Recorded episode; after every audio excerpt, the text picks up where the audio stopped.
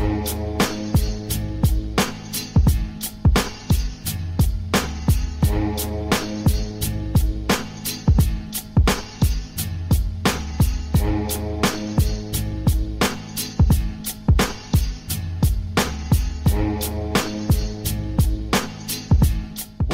tous et bienvenue dans Bola Latina. Je suis Nicolas Cougo et je serai votre hôte pour ce premier épisode de la saison 3, et oui déjà, de votre podcast 100% Football Latino de la rédaction de Lucarne Posé. Alors rassurez-vous, Simon, votre habituel hôte, sera de retour dès les prochains numéros. Alors vous l'avez entendu, nouveau générique, vous le voyez si vous regardez ce programme via YouTube, nouvel habillage. On continue effectivement de travailler sur nos émissions pour vous proposer un contenu encore plus professionnel. Comme de coutume, je vous invite à nous suivre sur les différents réseaux sociaux, Twitter, Facebook, Instagram et donc YouTube si ce n'est pas fait. Si vous nous regardez en ce moment sur ce dernier, profitez-en donc pour vous abonner à notre chaîne, à cliquer sur la petite cloche pour être alerté des dernières sorties et surtout, très important, de nous donner des pouces bleus qui vont ainsi favoriser notre référencement, mais aussi et surtout nous soutenir. Et puisque l'on parle de soutien, sachez qu'il est désormais possible de nous soutenir via la page Utip de Lucarne Opposé, dont le lien vous est donné dans la description de ce programme. Il vous sera ainsi possible de nous soutenir soit gratuitement en regardant une publicité dans sa totalité, ou alors, si vous le souhaitez, de nous faire directement un don. Enfin, je rappelle qu'il existe un autre moyen de soutenir la rédaction de Lucarne Opposé, tout simplement en achetant nos magazines. Le numéro 7 est en vente depuis début juin, là aussi le lien vous est donné dans la description. Ce numéro 7 s'intéresse aux compétitions continentales des nations de la planète Hello. Le numéro 8, lui, arrive à la rentrée. On aura le temps d'en reparler.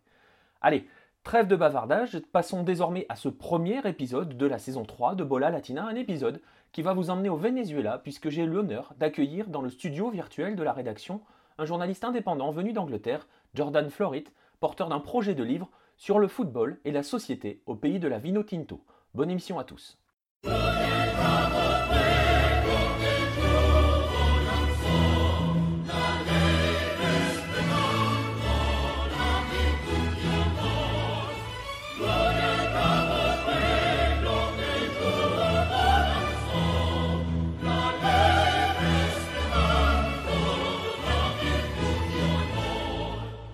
Nous avons donc ainsi le plaisir d'accueillir Jordan Florit, l'homme qui est derrière le projet Red Wine and Arepas How Football is Becoming Venezuela's Religion, désolé pour l'accent anglais, et on va bien évidemment parler avec Jordan de ce projet, mais aussi de football vénézuélien, un football que Jordan connaît plutôt bien. Bonjour Jordan, merci d'être avec nous. Merci de m'inviter. Je suis impatient de discuter. C'est chouette de parler avec quelqu'un venu de France. Cela fait un nouveau pays que ce projet atteint. Alors justement, parlons du projet. Pourquoi ce titre, Red, White and Arepas How Football is Becoming Venezuela's Region? La raison du titre est d'abord venue du sous-titre, How Football is Becoming Venezuela's Religion, que j'avais en premier. Puis évidemment le surnom de la sélection, la Vino Tinto, qui signifie Red Vine, si tu le traduis littéralement, et les arepas sont la base quotidienne de la nourriture vénézuélienne. C'est comme une fleur de maïs, une sorte de pain. Donc avec la connotation que le football devenait une religion, le pain et le vin qui évoquent le catholicisme, la religion majoritaire au pays, tout était lié sur le plan sémantique. Le but du livre est, est véritablement raconter l'histoire du Venezuela actuel à travers le prisme du football. Je pense que le football est un reflet de la société et offre une immersion dans les cultures et les communautés. C'est véritablement ce que je veux faire du livre. C'est principalement un livre de football, mais ça ne sera pas un livre sur le football avec une simple histoire du football vénézuélien. Ce sera plus une analyse du pays à travers le football. On est en Amérique du Sud, hein, donc le football n'est clairement pas qu'un simple sport. On y reviendra. Auparavant, on va se focaliser un petit peu sur, euh, sur ton projet. Est-ce que tu peux nous expliquer ce que l'on va trouver dans ce livre? Quand je me suis lancé dans ce projet, l'idée était véritablement de faire une sorte de description avec du recul, de raconter une histoire à travers des observations. Mais cela a changé grâce à la volonté et l'ouverture des footballeurs, des fans, des entraîneurs, des dirigeants, des officiels vénézuéliens qui se sont impliqués dans ce projet. Je n'en avais que quelques-uns au début qui voulaient m'aider. Un journaliste vénézuélien, un footballeur, Christian Caceres des New York Red Bulls. Je suis vraiment parti de quelques personnes qui pourraient m'aider pour finir avec une centaine de personnes impliquées. Chacun me recommandait auprès d'une autre personne qui pourrait m'aider. Ça s'est propagé. La plus grande aide que j'ai reçue, qui a vraiment fait sortir le livre de terre, était l'accord de Ruben Villavicencio, le président de la Ligue professionnelle vénézuélienne, qui a soutenu ce projet. Cela m'a ouvert de nombreuses portes.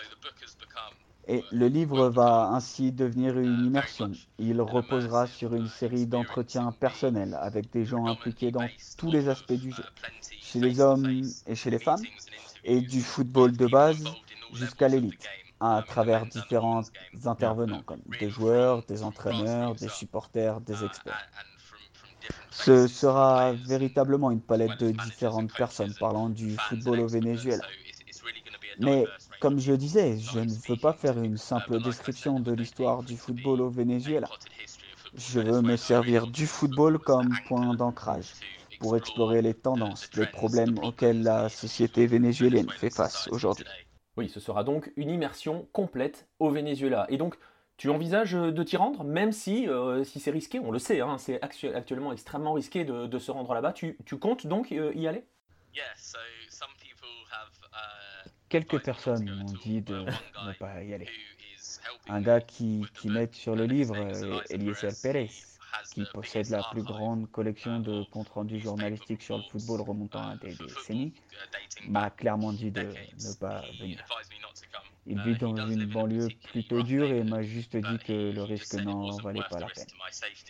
J'ai 25 ans, je suis marié, j'ai une fille de, de 7 mois, il m'a juste dit ça n'en vaut pas la peine. Si tu veux écrire ton livre, fais-le depuis l'Angleterre.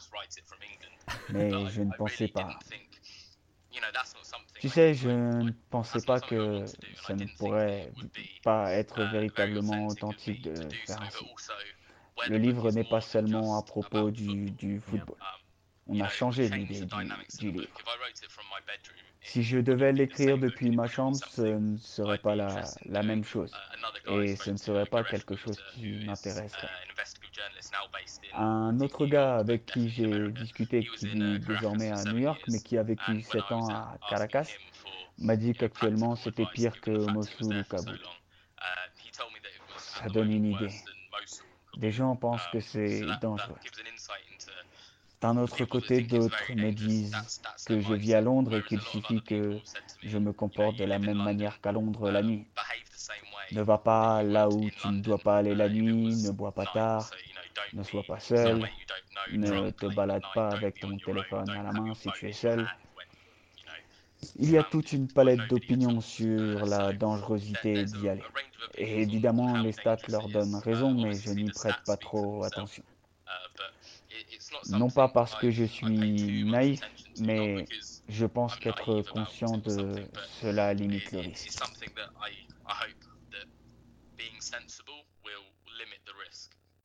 parlons, parlons un petit peu aussi du, format. J'ai vu que tu avais fait le, choix de l'auto-édition. Est-ce que tu as une raison particulière à cela? Oui, au départ, j'avais envoyé un résumé à des éditeurs. Un éditeur m'a fait une offre, il était intéressé par le projet et m'avait proposé d'éditer 1000 exemplaires. Ça m'a donné beaucoup de confiance et 1000 exemplaires me, me semblait être un bon chiffre pour quelqu'un qui n'avait encore jamais écrit de livre. Et cela m'a donné une confirmation que j'avais une bonne idée et que des gens voudraient le lire. Mais ce qui m'a fait fuir de, cela était la, la dynamique de l'offre. Quand j'ai vu que par exemplaire vendu, l'éditeur gagnerait 6 pounds soit environ 6 euros maintenant à cause du Brexit. Et moi, je n'allais gagner que 65 centimes. Donc en gros, il s'offrirait 90% du bénéfice. J'ai regardé ça et je me suis dit que si on vendait 1000 exemplaires, l'éditeur se ferait 6000 euros quand je n'en gagnerais que 650. Ce qui m'a énervé sur ça, c'est que même si je n'écris pas un livre pour l'argent, je pense que ce serait une mauvaise idée et ce n'est clairement pas mon intention. Ils détiennent les clés de l'industrie, comme les labels le font en musique. Et je voyais qu'au bout du compte, en fait, ils m'exploitaient avec cette offre. Je me suis dit que l'argent qu'ils prendraient pour le, profit, qu'ils en tireraient, je préférais le mettre dans le projet pour faire un meilleur livre. Alors j'ai décidé de, de lancer ce projet sur Kickstarter. Il y avait peu de livres sur Kickstarter et la plupart d'entre eux, par la nature de Kickstarter, parlaient de jeux et de fantasy. Alors je n'utilisais pas Kickstarter en me disant que j'avais vu de nombreux projets identiques ayant réussi. J'avais une grande confiance, mais je ne savais pas à quoi m'attendre. Je me suis dit, donne le meilleur, et à la fin, si je n'atteins pas mon, objectif, ah, c'est qu'il n'y a pas de marché pour ce projet. On le sait, le crowdfunding, c'est aussi un formidable moyen de faire une étude de marché euh, grandeur nature. Mais on le sait aussi, et surtout à Hello, parce qu'on y est confronté, se lancer dans l'auto-édition pose aussi des questions quant à la visibilité et à la possibilité de distribuer le livre. Est-ce que c'est facile en Angleterre de publier en tant qu'auto-éditeur? Je veux dire, est-ce qu'on a accès facilement à des librairies, par exemple? Est-ce facile de distribuer? J'ai évalué différentes options et ce qui est clair, c'est que lorsque tu es auto-éditeur, tu es plus qu'un simple écrivain. Tu gères une petite entreprise. J'ai tout à faire par moi-même. Cela viendra plus tard, mais tout ce qui est publicité, marketing, publié en tant que tel, mais c'est bon. J'ai évalué quelle charge de travail cela représentait, par exemple, de pouvoir distribuer le livre à travers le monde. C'est quelque chose dont je suis fier. Quand j'ai vu les coûts, je pouvais ne pas être discriminant en termes de frais d'envoi. Avec Kickstarter, pour 20 pounds, je peux l'envoyer à chacun partout dans le monde. J'étais très content de cela. Mais sur les aspects logistiques avec le Kickstarter, au moins pour tous les livres qui seront vendus par ce biais, ce sera l'affaire pour moi.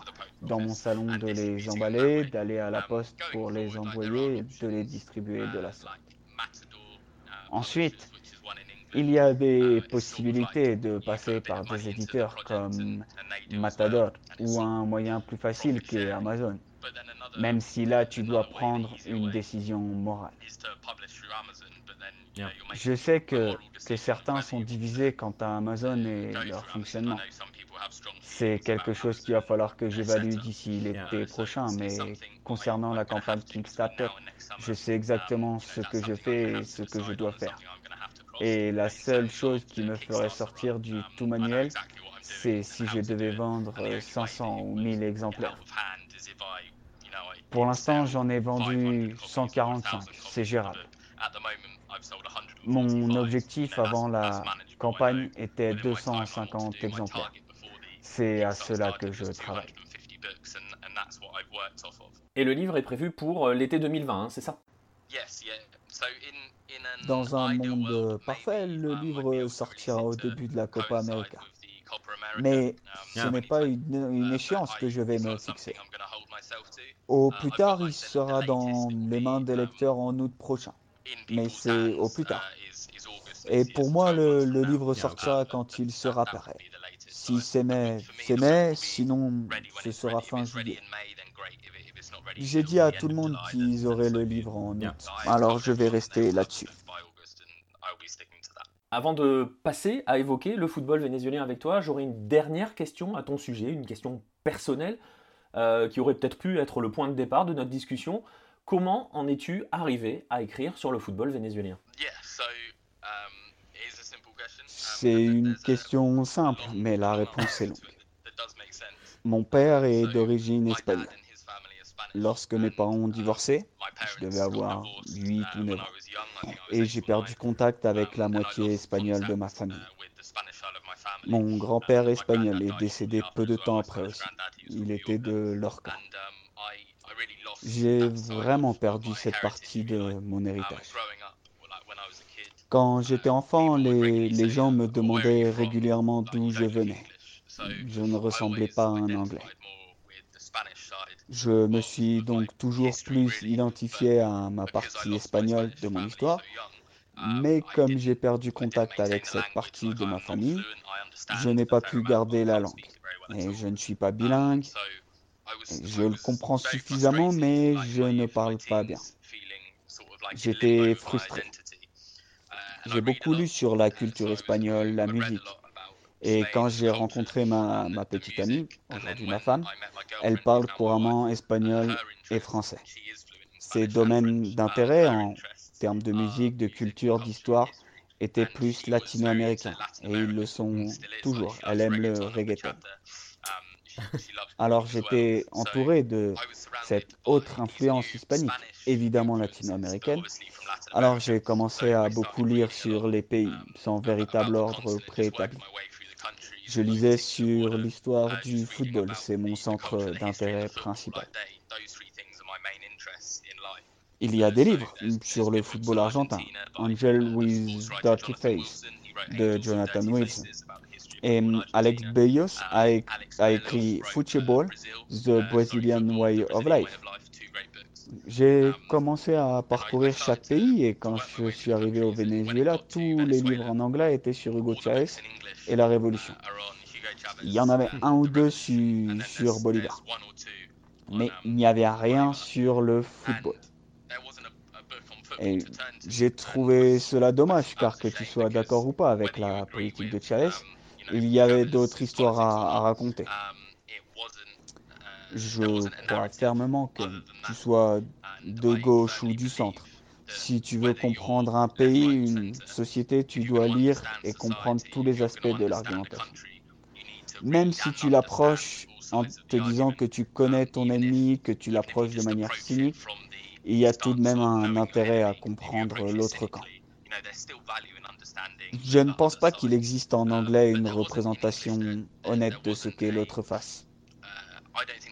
Tu as une conversation en une dimension sur le Venezuela.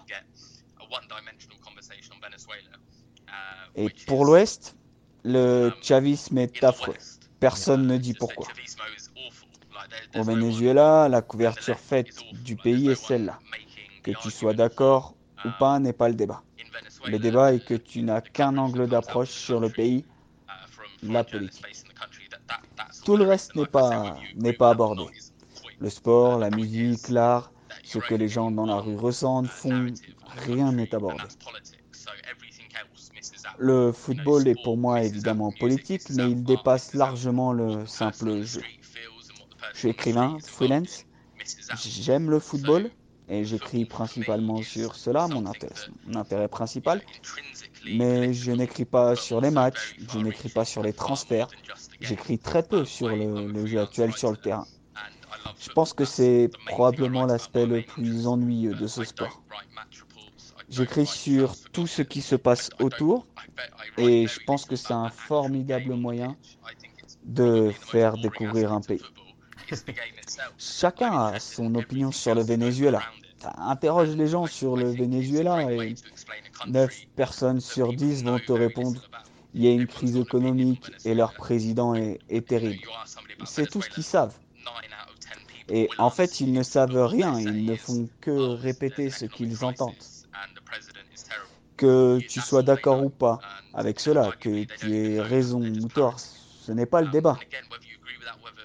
Le débat est qu'il y a beaucoup à découvrir d'un pays et j'espère qu'on pourra mieux le connaître à travers le football. Il est vrai que quand on y réfléchit un petit peu, personne ne connaît véritablement le Venezuela actuel. Alors, ce que je te propose, c'est d'entrer dans l'aspect footballistique de ce Venezuela. Nos auditeurs, nos lecteurs qui ont l'habitude de croiser le Venezuela dans nos articles ou nos podcasts, on en avait récemment fait un justement au sujet du football au Venezuela, savent que le football n'est pas le sport national du pays. Est-ce que tu peux nous expliquer pourquoi le Venezuela est un pays à part en Amérique du Sud, le seul pays où le foot n'est pas encore le sport roi? Bah, je pense qu'un élément tout simple, c'est la géographie du pays. Le pays est, plus proche des États-Unis que les autres, comme l'Argentine ou, même le Brésil. Dans les années 40-50, le Venezuela était un pays multiculturel. La frontière avec la Colombie était poreuse les gens traversaient la frontière sans, sans, vraiment y prêter attention. En fait, ils ne disaient pas je suis du Venezuela ou, ou je suis de Colombie, mais je suis d'ici. Et le mot ici importe un peu. C'était un, un, pays poreux avec l'Amérique au-dessus, exerçant une grande influence américaine. Et cette influence extérieure, c'est en quelque sorte ce qui a façonné le Venezuela durant tout le XXe siècle. Et le baseball était le sport roi. Et il l'est toujours d'ailleurs. Il a toujours plus d'histoire, plus d'importance culturelle que le football. Et en particulier de nos jours. Je pense que c'est plus lié au fait que le Venezuela n'ait développé son identité propre que récemment.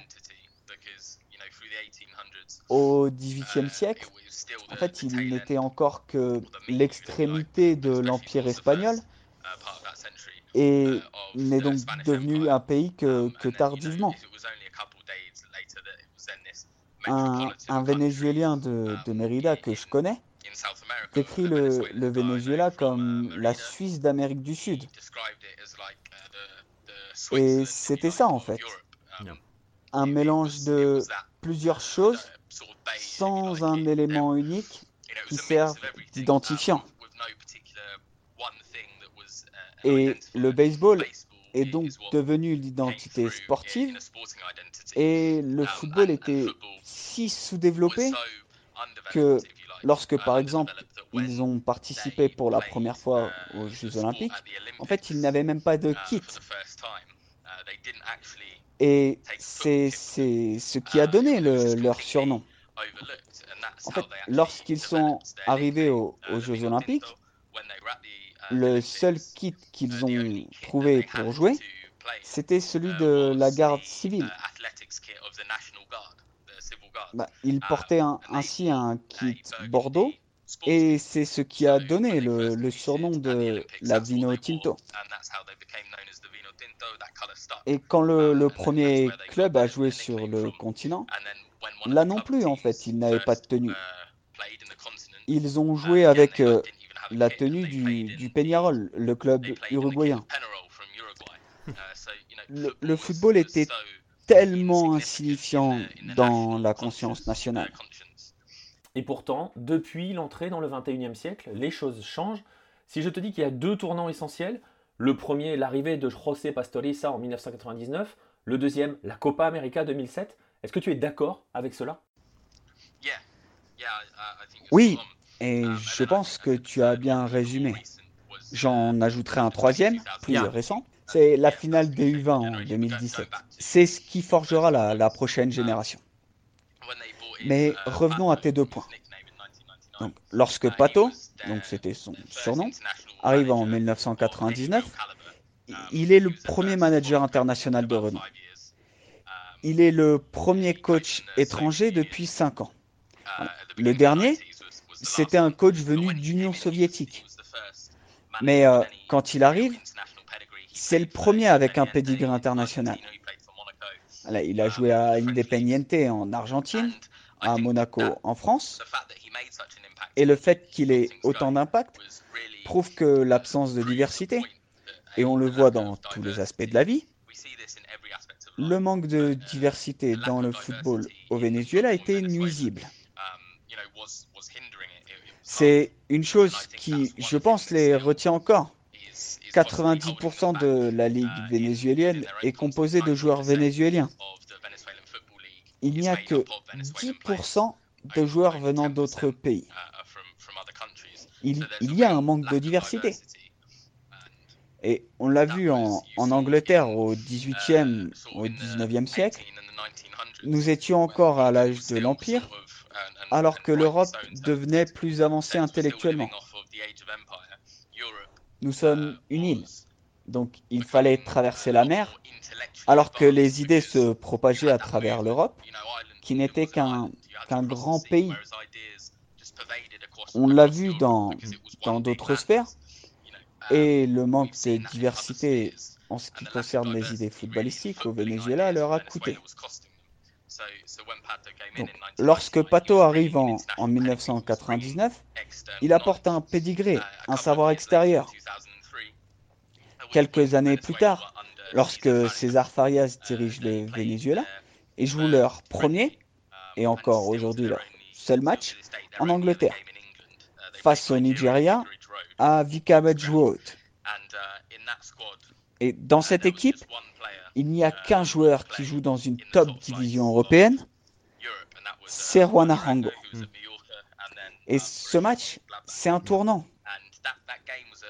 Farias a eu de, de, beaux résultats lors de son passage à la tête de la sélection, mais ce match marque un avant et un après. J'ai discuté avec l'agent vénézuélien qui a organisé ce match et c'est lui aussi qui a emmené de Ornelas à Crystal Palace, le premier vénézuélien à jouer en Angleterre. En 2007, que tu as pointé comme le deuxième tournant, ils ont encore 16 joueurs évoluant au pays et les autres sont, sont en Europe. Mais 2007 se joue à la maison. Un événement sportif organisé sur ton territoire, c'est toujours déterminant pour un pays. Il peut être utilisé comme un moyen politique, économique. Et il a véritablement été parfaitement utilisé par le Venezuela. Les sponsors, les, les intérêts privés et même le gouvernement se sont intéressés à ce sport. C'était la, la, première fois que le Venezuela organisait la, la Copa América et ils y gagnent leur premier match en 30 ans. Ils n'avaient pas gagné un match de Copa América depuis 1977. Donc, cette période de, de 8 ans, de 1999 à 2007, c'est vraiment celle qui a posé les, les, fondations de ce que nous voyons maintenant. En 2007, la, la Ligue vénézuélienne a mis en place une, une règle qui impose un joueur de moins de 20 ans dans le 11 de départ pour chaque match, et que ça soit de championnat ou de coupe. Alors, on l'a vu, hein, 2007 est le véritable point de départ de cette nouvelle Vino Tinto. Est-ce que tu dirais, toi aussi, que Raphaël Doudamel, depuis qu'il est arrivé, fait également partie de ces personnes qui ont changé et qui changent encore le Venezuela? Je pense que, de manière juste ou non, son héritage sera jugé sur le fait qu'il se qualifie, ou pas, pour la Coupe du Monde au Qatar en 2022. Mais ce serait injuste. Quand il a été nommé chez Léa, au mérite, hein, car ce qu'il avait fait chez les jeunes, les U20, mais aussi les, les U17 avant, il a pris le Venezuela de la 70e et quelques places pour les amener aujourd'hui à la 26e place au classement FIFA, la meilleure performance de l'histoire du pays. Je pense que même si tu n'aimes pas le style qu'il donne à son équipe, celui-ci était nécessaire pour faire changer la perception qu'on avait de la sélection. Le Venezuela était régulièrement écrasé. Comme je l'ai dit précédemment, ils n'avaient pas gagné le moindre match de Copa América en 30 ans. Ils ne se sont jamais qualifiés pour une Coupe du Monde. La perception était dure à faire changer. Dudamel a, au moins à l'échelle de l'Amérique du Sud, gagné le respect pour être devenu une équipe dure à battre. On l'a vu à la Copa América 2019 le mois dernier. Ils ont deux clean sheets face aux deux finalistes, le Brésil et le Pérou. Ils ne prennent pas de but pendant les 263 premières minutes. Ils sont très organisés. Je pense que Dudamel doit désormais décider de savoir s'il doit poursuivre dans cette voie, être une équipe organisée, peu aventureuse, ou s'il doit profiter du fait de disposer probablement de la meilleure équipe que le Venezuela n'ait jamais eue, ce qui est un héritage de ce qui a été fait au niveau du championnat, pour être plus ambitieux. Car son héritage sera jugé sur le fait de se qualifier ou pas à cette Coupe du Monde. Je pense aussi qu'il peut être plus ambitieux. Alors tu l'as dit, il sera jugé à l'aune de la qualification. Et cela permet d'aborder un autre point essentiel parce que si l'on reprend le titre de ton livre, How Football is Becoming Venezuela's Religion, pour cela, il faut des changements. Alors on vient de le voir, il y a eu des tournants, des moments clés, mais au-delà de ces changements, il faut aussi des résultats. Et le meilleur exemple, ce sont ces U20 qui sont vice-champions du monde 2017. Est-ce que tu penses que leur performance a eu un impact sur la vision du football au Venezuela je pense que cela donne de l'espoir à la génération actuelle des, fans de foot, qui peuvent avoir des, succès internationaux. En 2007, le, le, pays était vraiment derrière la sélection. Il a pu voir le, le pouvoir que le football peut conférer. En 2011, lorsque le, Venezuela est demi-finaliste de la, Copa América, Thomas Rincon, donc euh, actuel capitaine, il est élu meilleur joueur du tournoi. Et c'est énorme pour un pays qui est généralement ignoré. En 2011, le Brésil et, l'Argentine sont des grands favoris, et pourtant ils sont demi-finalistes, en ne perdant qu'au tir au but face au Paraguay, si je me souviens bien. C'était une, relation différente avec la sélection nationale. À l'époque, c'était un outsider fier de battre les grands. Maintenant, les attentes sont nous avons des talents ici, nous attendons des résultats. Alors qu'avant, la, moindre bonne performance sur le terrain était appréciée.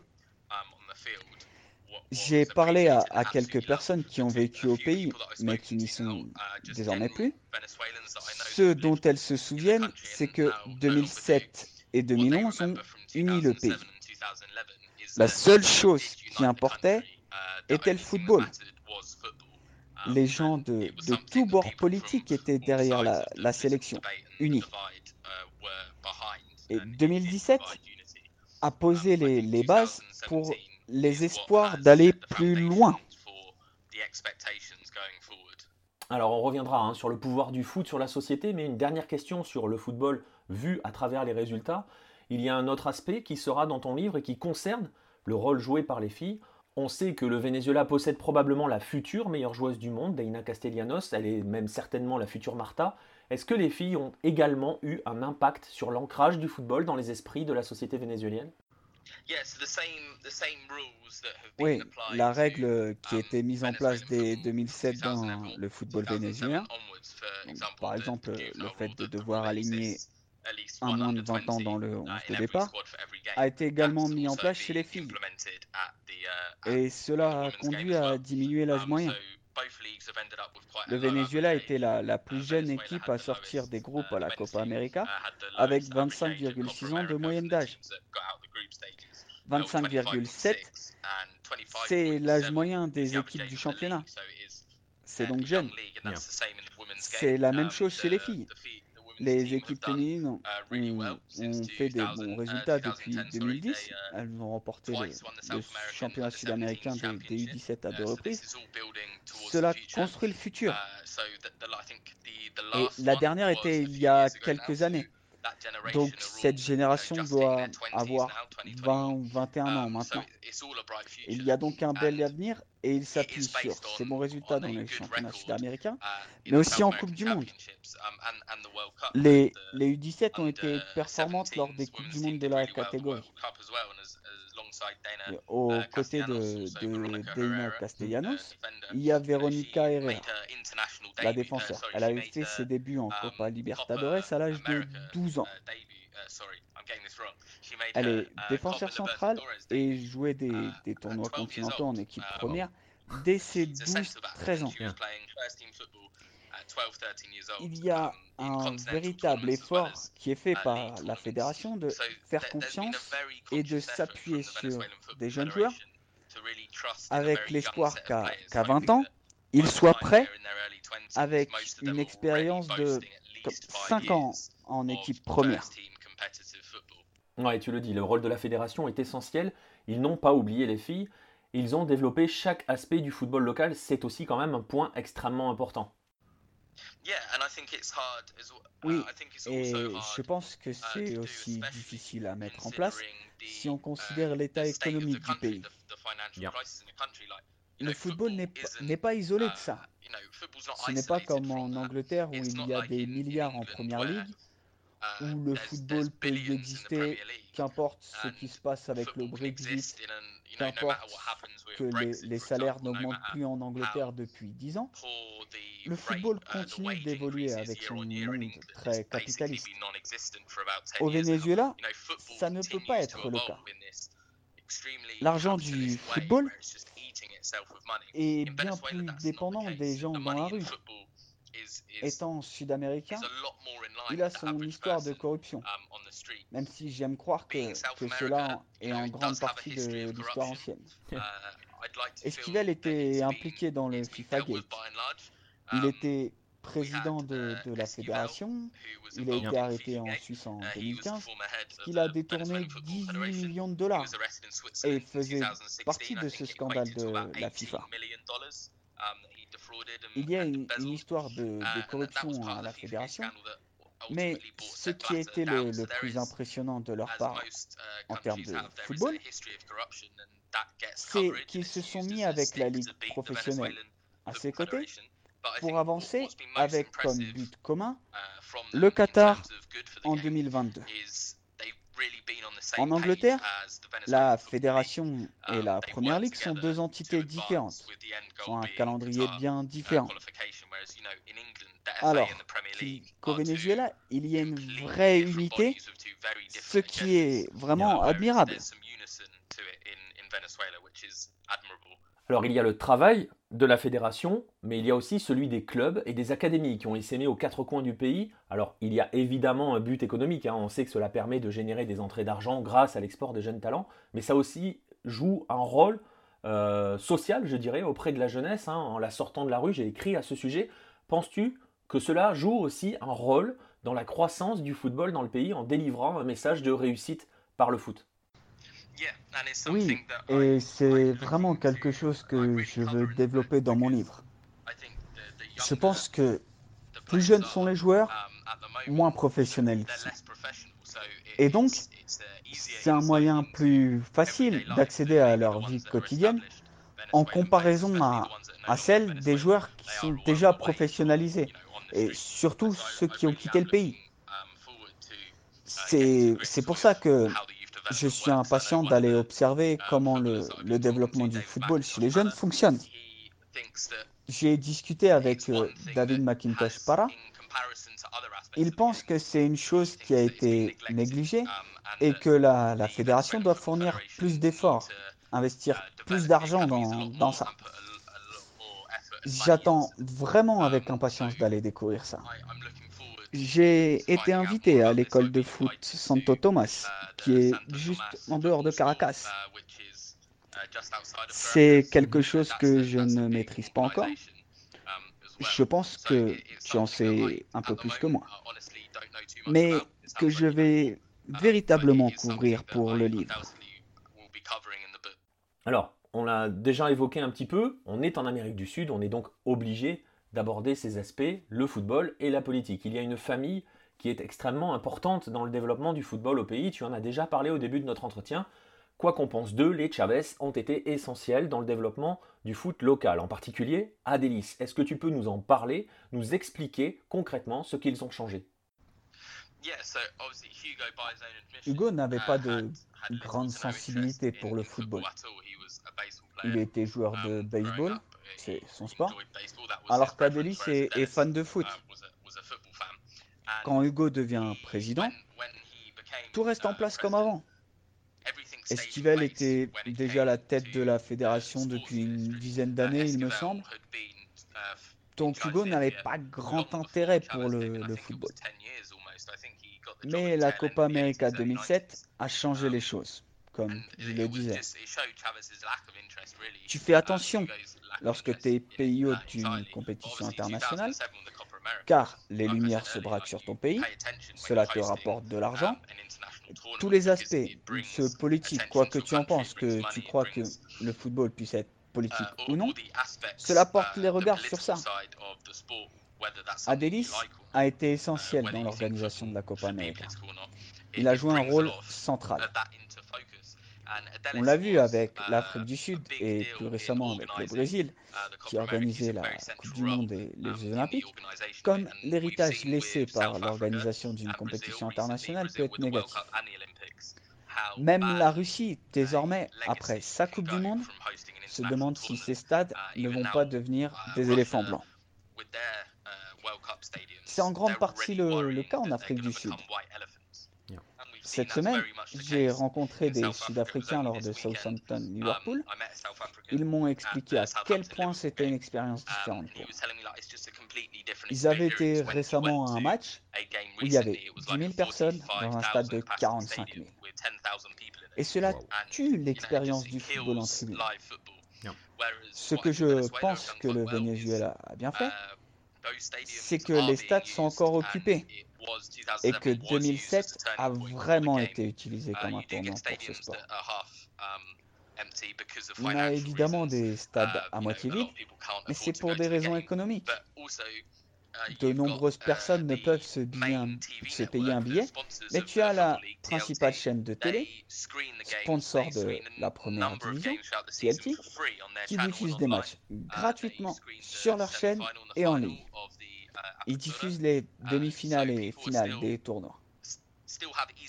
Tu as donc encore un accès facile au match, même si tu ne peux pas t'offrir un billet. Mais tu as des équipes qui ont aussi pris leurs responsabilités. Le Deportivo Táchira a ouvert son stade gratuitement pour la deuxième partie de saison. Et cela montre aussi la responsabilité sociale des clubs. Ils savent que le Venezuela vit une période difficile, ne pas l'ignorer, mais ont répondu à cela. Ils ont offert les places à leurs supporters. Tu n'aurais pas cela en Angleterre, même si une étude récente a montré que 18 des 20 clubs de Première Ligue pourraient jouer dans des stades toute l'année et toujours faire du bénéfice. Au lieu de cela, tu as des politiques tarifaires ridicules en Angleterre. Évidemment, tu ne peux pas comparer les deux industries, mais vraiment, 2007, sur et aussi en dehors du terrain, a été un tournant pour le football au pays. Adélis est toujours le président de Zamora. Je vais le rencontrer quand j'irai là-bas en octobre-novembre. Je suis impatient. C'est un moment important. Quoi qu'on pense de l'aspect politique, il est le frère de celui qui a été président pendant 14 ans et encore, politique mis à part, tu ne peux nier que Chavez a été important pour bien des gens et a fait une différence. Malheureusement, car si on voit la situation actuelle, on ne peut qu'être triste. Son héritage n'est pas bon aux yeux de nombre d'entre nous en raison des échecs que nous avons désormais. Mais j'ai discuté avec de nombreux Vénézuéliens de l'autre bord politique et n'ont jamais eu la moindre animosité qu'ils ont aujourd'hui pour le gouvernement actuel qu'ils avaient envers Chavez. Ils disent que même s'ils n'aimaient pas la personne, sa politique, il laisse tout de même le fait d'être le grand leader du pays et d'avoir été une source d'inspiration. Au bout du compte, rencontrer son frère est un grand moment. Il y a des gens qui me disent qu'ils ne voudraient pas lui parler, mais ses opinions naissent car il est le frère de Chavez. Je pense que pour comprendre une société, tu dois parler avec chaque point de vue. Je l'ai déjà dit, mais je préfère être très clair sur ce point. Mon livre ne contiendra pas mon opinion. Le livre a évolué depuis le départ, partant d'un récit distant de ma part, observant à distance, à quelque chose qui fait que je n'ai pas à le faire car je serai à l'écoute directe des histoires des gens. Je ne serai qu'un relais. Donc, il est essentiel de préciser que je vais vérifier chaque fait sans jamais censurer d'opinion, d'où qu'elle vienne, à condition qu'elle ne véhicule pas de haine et qu'elle soit exacte sur le plan factuel. Si c'est une opinion, c'est autre chose. L'opinion n'est pas un fait. Chaque opinion que je vais rencontrer et qui sera essentielle pour détailler l'histoire sera dans le livre. Je ne vais pas censurer d'opinion. Je n'ai pas de visée politique avec ce livre. Ce qui est intéressant, c'est que les quelques professionnels avec qui j'ai discuté, lorsque je leur ai demandé s'ils voulaient faire partie du livre, leur première question a été Qui te finance Si le gouvernement te finance, je n'en ferai pas partie. Sur le ton de la blague, je répondais J'aurais aimé que le gouvernement me finance. Ça voudrait dire qu'au moins, j'aurais un financement. Il me disait alors Non, non, non. S'il t'offre un financement, refuse. Le football n'échappe pas à la politique du pays. Donc, quand je vois des gens qui ont entendu parler du projet, mais qui n'ont pas lu la page qui décrit le projet, ils me disent reste en dehors de la politique. Mais si je sors de l'aspect politique, je n'écrirai pas le livre que je veux. Et je n'écris pas un livre que je pense que de nombreux fans de football au Venezuela veulent qu'il soit écrit. Si tu n'écris un livre qui se focalise uniquement sur ce qui se passe sur le terrain, tu laisses de côté tellement de choses.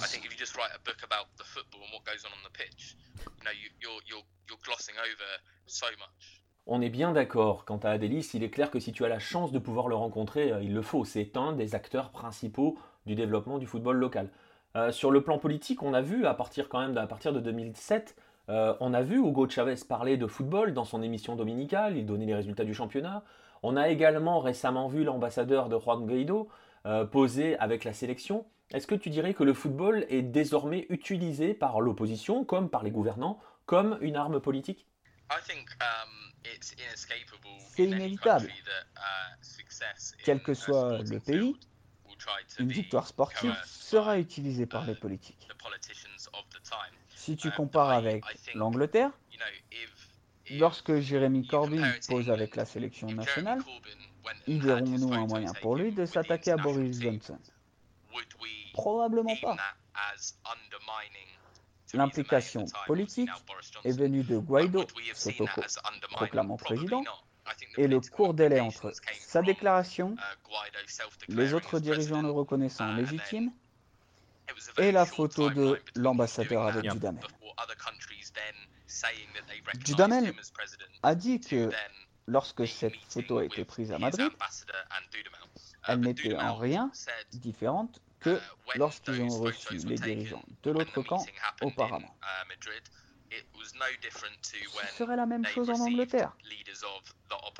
La sélection nationale ne refuserait pas de poser avec Corbyn ou un leader démocrate. Le problème est que ce fut utilisé à des fins politiques. Dudamel avait prévenu que ça devait rester dans un cadre personnel. Et durant le match, dans son dos, parce qu'il était sur le terrain, Guaido les a postés sur les réseaux sociaux. Cela a été un, abus de confiance envers Dudamel. Mais que tu sois d'accord ou pas avec lui, Guaido s'en est servi pour saper Maduro. Tu vois, aussi, après le match, les félicitations de Maduro pour l'équipe. Après la victoire en Copa América, Guaido fait de même. Je ne pense pas que ce soit si inhabituel. Oui, ce n'est pas inhabituel, sauf que le point clé, c'est qu'aujourd'hui, ils utilisent le football alors qu'ils ne le faisaient pas auparavant. Est-ce que tu sais par exemple s'ils utilisent le baseball de la même manière?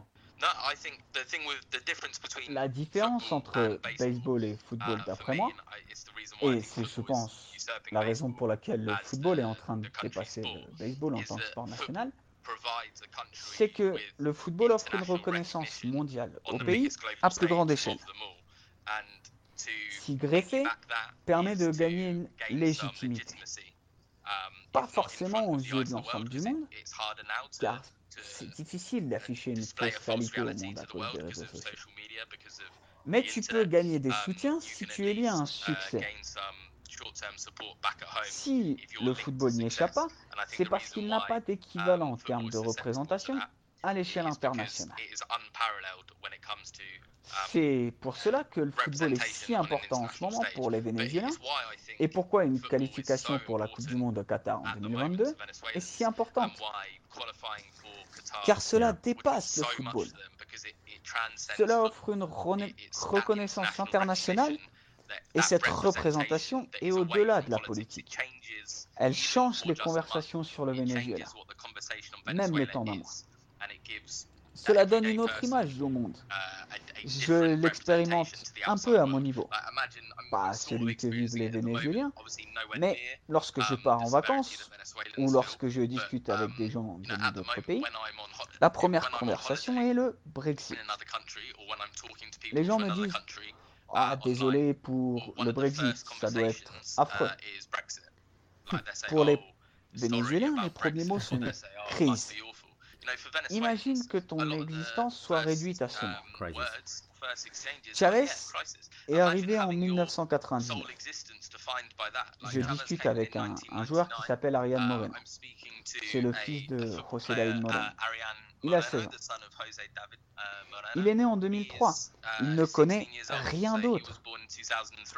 Toute sa vie, l'une des seules choses qu'on lui dit lorsqu'il discute avec quelqu'un de n'importe où dans le monde est dit avec un ton désolé.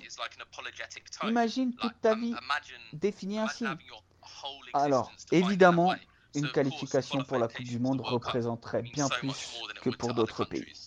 Cela montre aussi le rôle que le football va, doit et joue actuellement dans le pays. Alors tu l'as dit, hein, Qatar 2022 est synonyme d'espoir pour tout un pays. Ce sera probablement ma dernière question. Est-ce que toi, tu crois en cet espoir? Est-ce que tu penses que le Venezuela peut se qualifier pour la Coupe du Monde au Qatar en 2022 um, Oui, je crois. Le Brésil uh, redevient fort. La Colombie est solide. Mais si tu regardes les autres pays à l'heure actuelle, l'Argentine perd sa génération. L'Uruguay va perdre la sienne. Cavani et Suarez ont 35 ans. Et le Chili aura perdu la génération des Medel, Vargas, Sanchez. La plupart des puissants d'Amérique du Sud de ces dix dernières années sont sur des fins de génération. Et la nouvelle est bonne. L'Uruguay a de bons joueurs entre 18 et, 22-23 ans. Mais le Venezuela arrive à son pic, avec une équipe qui grandit ensemble depuis des années. Et plus important, sous Dudamel. Tu l'as souligné, Dudamel a pour modèle Tavares.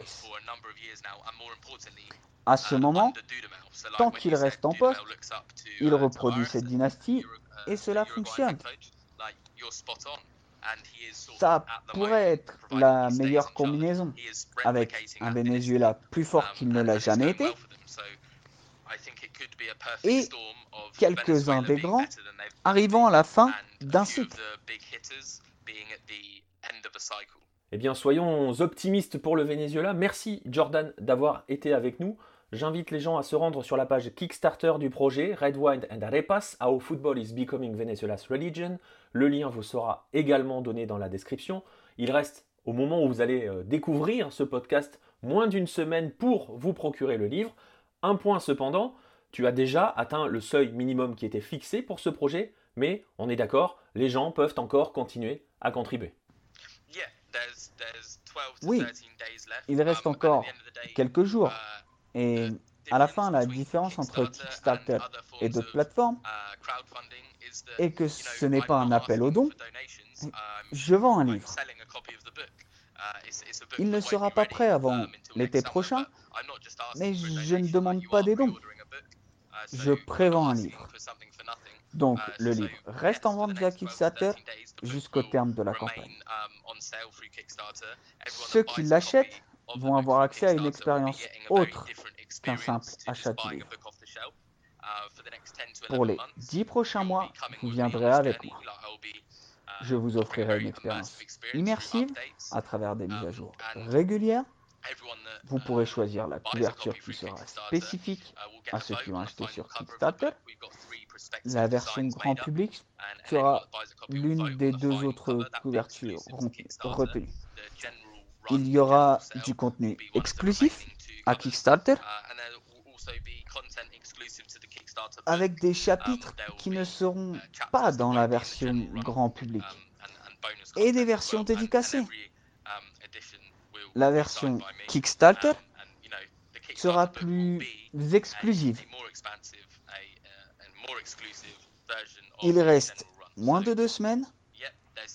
Vous ne faites pas que soutenir un projet. Vous achetez un livre qui sera là l'été prochain. Très bien, on attendra donc l'été prochain. En attendant, je le rappelle, j'invite les gens à foncer sur Kickstarter pour acheter un livre que l'on attend avec impatience. Merci pour tout, Jordan. Voilà, c'est ainsi que se termine ce premier épisode de la troisième saison de Bola Latina, l'épisode qui va lancer la saison 2019-2020 des podcasts de Lucarno Posé. Vous découvrirez dans les semaines qui suivent de nouvelles émissions, de nouveaux formats et des reportages qui vont arriver. Je spoil un petit peu des reportages qui ont été tournés lors de la Copa América au Brésil, à laquelle nous avons euh, eu la chance de participer, pas en tant que joueur hein, forcément, mais en tant que suiveur. Je vous donne donc rendez-vous très vite pour un prochain numéro, pour une nouvelle émission sur la planète Lucarne opposée. A bientôt les amis